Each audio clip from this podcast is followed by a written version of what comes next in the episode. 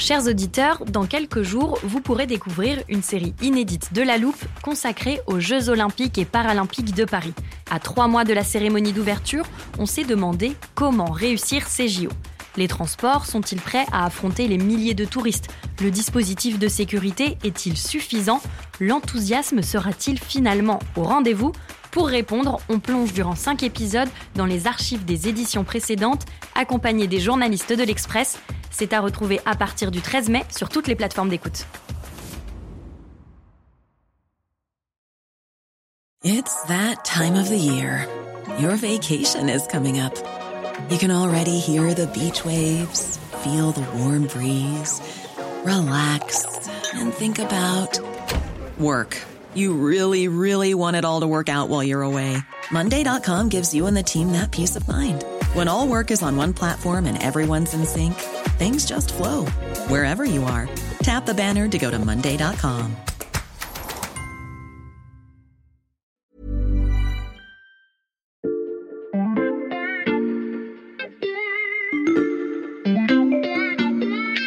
Salut, c'est Xavier Yvon. Nous sommes le mercredi 14 septembre 2022.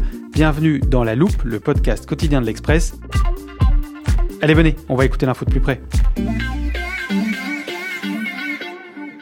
En mars dernier, quelques jours après l'invasion de l'Ukraine par la Russie, nous vous présentions Anastasia et Sergei. Je m'appelle Anastasia, euh, je suis professeure de langues étrangères et interprète, euh, traductrice-interprète. J'habite à Omsk, euh, une ville en Sibérie. Je m'appelle Sergei, je vis dans la région de Moscou. Je suis architecte et je travaille à distance pour une entreprise basée à Moscou. Et j'ai 29 ans. À travers eux, vous aviez découvert qu'il n'y avait pas une, mais plusieurs Russies où différentes visions cohabitaient, mais où l'avenir inquiétait tout le monde. Six mois plus tard, presque jour pour jour, nous avons recontacté Anastasia et Sergei. Tous les deux ont répondu rapidement à notre appel. Ils avaient envie de raconter leur quotidien face aux sanctions et leur perception de cette guerre qui dure. Dans ce podcast, vous allez entendre deux évolutions très différentes. La guerre vue de Russie, épisode 2. Cette fois, nous savions comment contacter Anastasia et Sergei. On a communiqué avec eux sur les réseaux sociaux encore accessibles en Russie, parfois avec des VPN pour contourner la censure. Ils ont commencé par nous raconter les changements qui avaient pu se produire en six mois. Peu de temps après notre appel en mars, la famille ukrainienne d'Anastasia a quitté Mariupol et Kharkiv. Certains sont en Russie, près de Moscou, d'autres en Pologne. Sergei, lui, s'est retrouvé au chômage pendant plusieurs mois au printemps. Difficile de travailler sans logiciel étranger, sans matériaux importés. C'est l'un des effets des sanctions imposées à la Russie. Des effets dont tous les deux nous parlaient déjà en mars dernier et qui ont continué à se faire plus ou moins sentir. En ce qui concerne les comptes en banque, euh, tout ce qui est des comptes euh, en euros et en dollars, ils ont été, comme on dit chez nous, congelés et on ne pouvait pas utiliser, on pouvait pas retirer les dollars et les euros au départ, mais maintenant on peut retirer jusqu'à 10 000 euh, dollars ou bien 10 000 euros euh, par personne.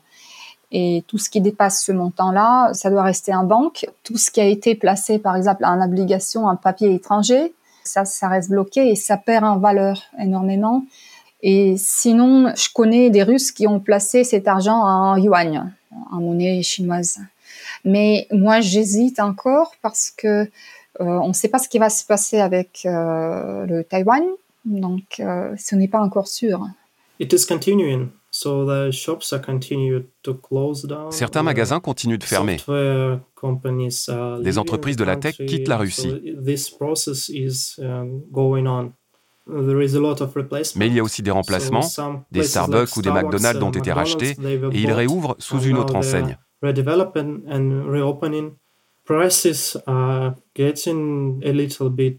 Quant au prix, il continue de grimper.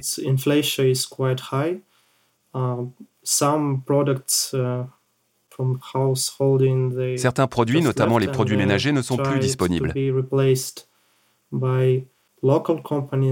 Ils essaient de les remplacer par des produits locaux. Uh, par exemple, la lessive uh, uh, ou certains alcools comme la bière.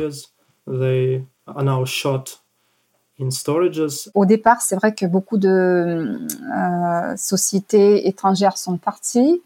Un peu plus tard, certaines, ils ont annoncé qu'ils suspendaient leurs activités, mais actuellement, là, le gouvernement, il a tout repris sous son contrôle et tout euh, refonctionne à nouveau. Certaines usines, certains magasins ont été vendus bon marché aux businessmen euh, russes. Ou bien on parle carrément de la nationalisation, sauf que ça a été fait euh, moyennant une vente quand même. Pour éclairer ces témoignages, nous avons également rappelé Anne Lewerou. Bonjour. Bonjour. Vous êtes sociologue, enseignante à l'université Paris-Nanterre et spécialiste de la Russie. On vient d'entendre Anastasia et Sergei expliquer qu'il y a certes quelques produits en rupture de stock, mais que les boutiques sont ouvertes, que les usines tournent. Est-ce que c'est représentatif de ce que vivent les Russes au quotidien, Anne Lewerou effectivement, on serait passé à côté du pire, entre guillemets, hein, je ne sais pas moi qui dis ça, que finalement, et les sanctions et euh, les conséquences de la guerre ne sont pas si euh, terribles euh, dans la vie quotidienne, et que finalement, on s'en sort plutôt pas si mal. Alors, évidemment, tout ça est très orchestré par les discours de la propagande gouvernementale aussi. Hein. Donc, il y a une, une stabilité qui finalement vient presque pourrait presque venir conforter, en tout cas une partie de l'opinion, dans le fait que, ben voilà, les dirigeants ont une, politique sage, qu'ils euh, savent résister à l'adversité, hein, que face à, à l'adversité de tout le monde occidental et de toutes ces sanctions, etc., et de toutes ces menaces, mais finalement l'économie russe résiste. C'est probablement un discours qui marche assez bien, tout au moins tant que, évidemment, l'effet des sanctions ou l'effet de ne plus avoir les rentrées d'argent du gaz et du pétrole ne se fait pas euh, trop sentir. Une population confortée dans l'idée que l'économie russe résiste, idée bien sûr diffusée dans les médias, qui en parallèle parle de moins en moins de la guerre elle-même.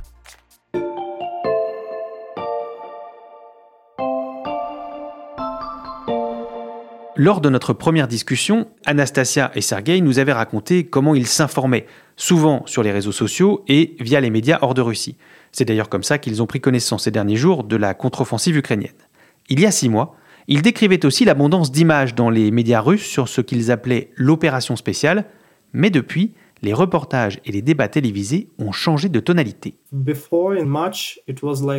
Avant, en mars, on parlait vraiment de la guerre, des opérations. Il y avait des reportages sur ce qui se passait exactement.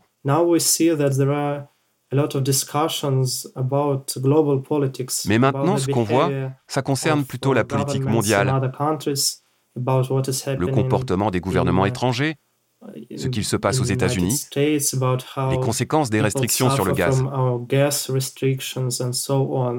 C'est de plus en plus abstrait.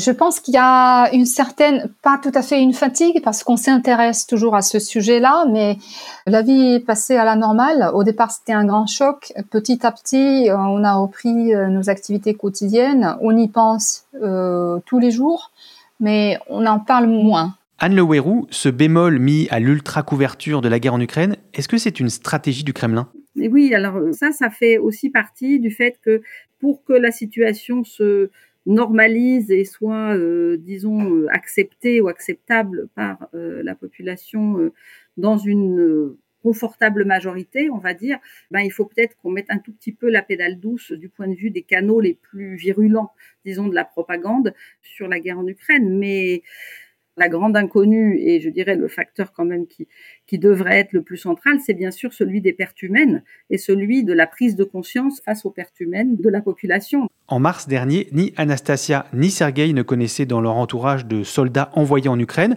Ils n'entendaient pas parler de morts au front. Aujourd'hui, c'est devenu plus commun.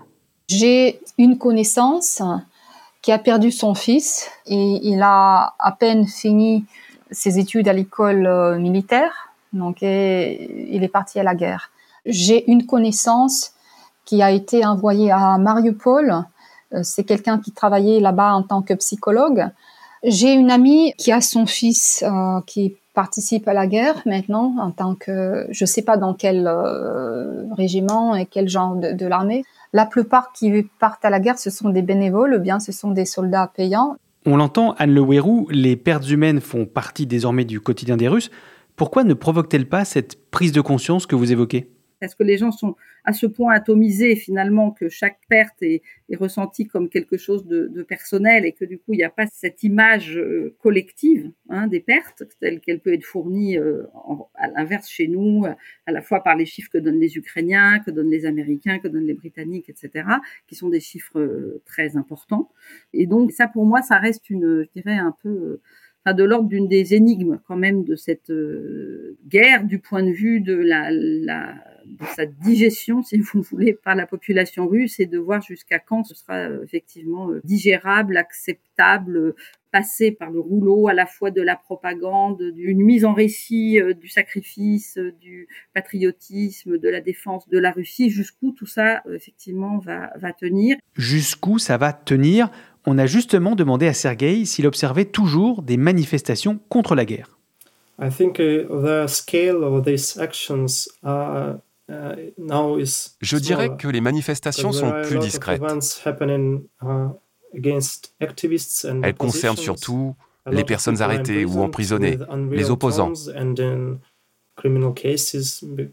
Parce que les peines sont souvent incompréhensibles, parfois plus lourdes que pour des meurtriers. Uh, Alors, les gens organisent des petites mobilisations pour les uh, aider. On est dans l'ordre des micro-résistances euh, individuelles, souterraines, mais euh, parfois quand même bien active dans chaque région, qui passe souvent par les messageries, bien sûr, des canaux Telegram, enfin voilà, des groupes sur des messageries sécurisées. C'est vrai que si vous n'êtes pas dedans, si vous n'êtes pas inclus euh, dans ces réseaux, vous pouvez avoir l'impression que euh, rien ne se passe. À l'inverse, si vous êtes euh, abonné sur la chaîne Telegram de ces réseaux, vous avez l'impression qu'il se passe quelque chose toutes les 25 secondes, si vous voulez.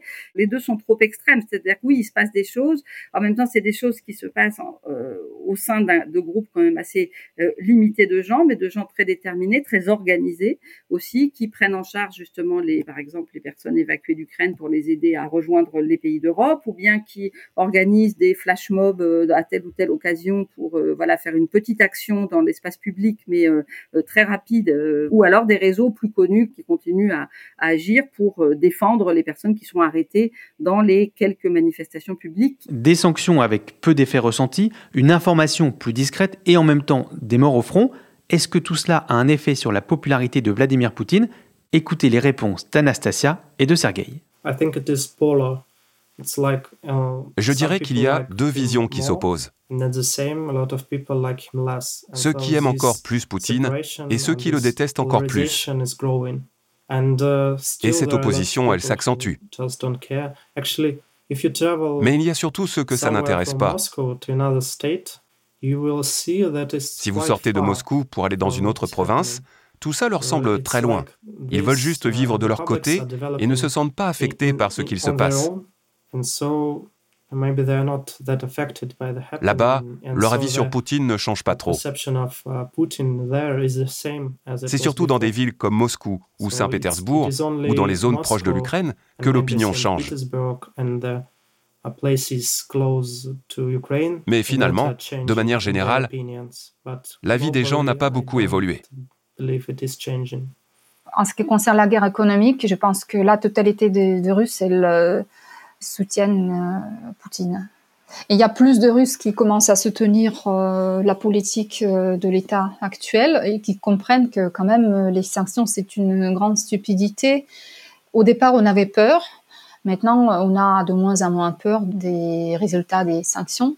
Je pense que euh, il n'y a pas de manifestation aussi parce que en général, les gens sont contents par tout ce qui, peut-être pas tout à fait contents, mais ils attendaient quelque chose, des conséquences bien plus graves, et maintenant tout le monde est rassuré.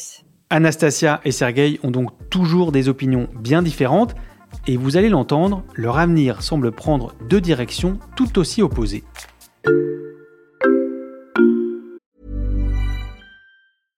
I'm Sandra, and I'm just the professional your small business was looking for. But you didn't hire me because you didn't use LinkedIn jobs. LinkedIn has professionals you can't find anywhere else, including those who aren't actively looking for a new job but might be open to the perfect role, like me. In a given month, over 70% of LinkedIn users don't visit other leading job sites. So if you're not looking on LinkedIn, you'll miss out on great candidates like Sandra. Start hiring professionals like a professional. Post your free job on linkedin.com/people today.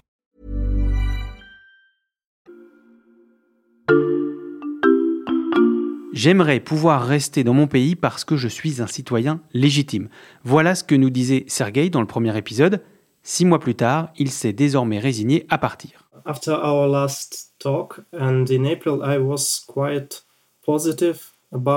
Après notre conversation, et en avril, j'avais pas mal d'espoir concernant uh, l'évolution de la Russie. Uh, Je me sentais plus uh, patriote. Pas au sens nationaliste, mais dans l'idée de s'intéresser à ses compatriotes, de vouloir participer au futur et au progrès du pays. Mais depuis, j'ai compris que ça ne valait pas le coup. C'est impossible de changer les gens. Beaucoup sont en accord avec la situation. Ils estiment que c'est une question d'opinion. Quand on est conservateur, uh, qu'on s'accroche au passé, uh, c'est sûr que c'est facile de vivre en Russie. Mais si on veut avancer, aller dans une direction plus progressiste, plus moderne, alors ce n'est pas le bon endroit. Uh, J'ai beaucoup réfléchi à ça pendant ces six derniers mois. Aujourd'hui, je pense qu'il vaut mieux que je pense à moi, à mon futur en tant que personne, au lieu d'essayer de changer ce pays, parce que c'est juste impossible.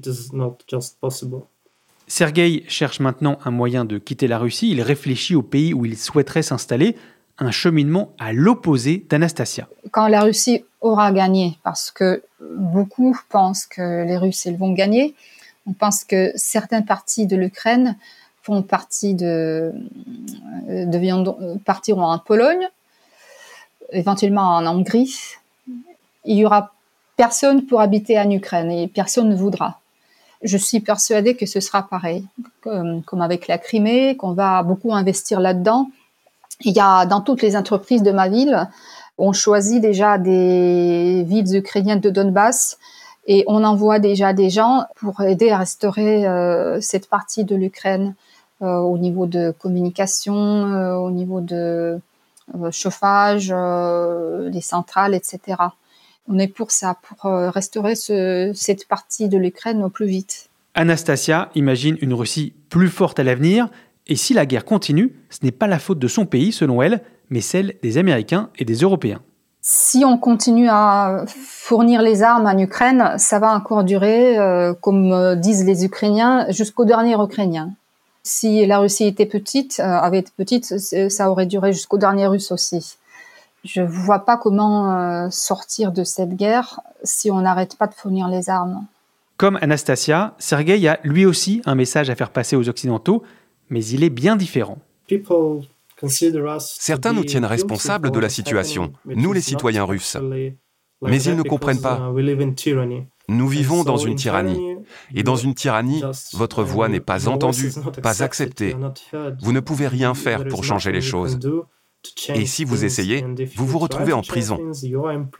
C'est bien ça d'ailleurs qu'on voit bien que les Ukrainiens reprochent aux Russes quelque part, c'est de ne pas se soulever contre la tyrannie comme eux l'ont fait au moment de Maïdan, euh, mais en n'ayant pas forcément conscience du degré de caractère répressif, ce, ce phénomène-là de voilà oser euh, résister à un pouvoir répressif, euh, c'est ce que en tout cas les, les Ukrainiens euh, considère aujourd'hui, et depuis déjà longtemps, comme étant le, principal, euh, je dirais, point de rupture en fait entre, entre eux et les Russes, et accusant souvent les Russes justement d'être euh, moutonniers ou esclaves de leur pouvoir, etc.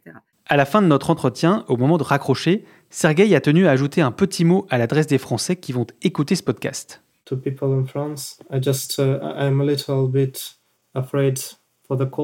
Je suis un peu inquiet pour les Français avec uh, l'hiver qui arrive.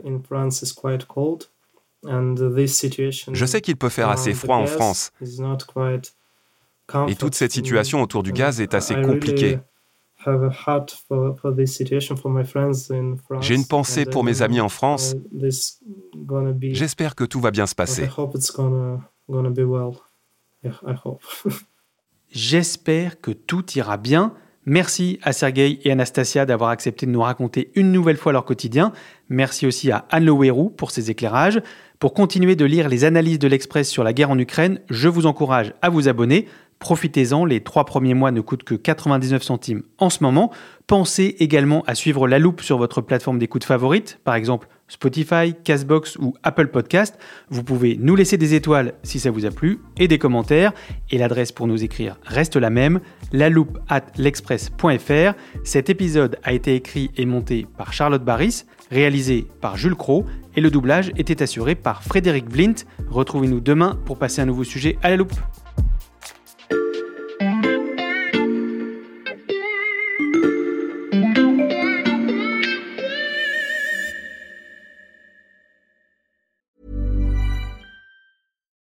Normally, being a little extra can be a bit much, but when it comes to healthcare, it pays to be extra. And United Healthcare makes it easy with Health Protector Guard fixed indemnity insurance plans. Underwritten by Golden Rule Insurance Company, they supplement your primary plan, helping you manage out of pocket costs without the usual requirements and restrictions like deductibles and enrollment periods. So when it comes to covering your medical bills, you can feel good about being a little extra. Visit uh1.com to find the Health Protector Guard plan for you.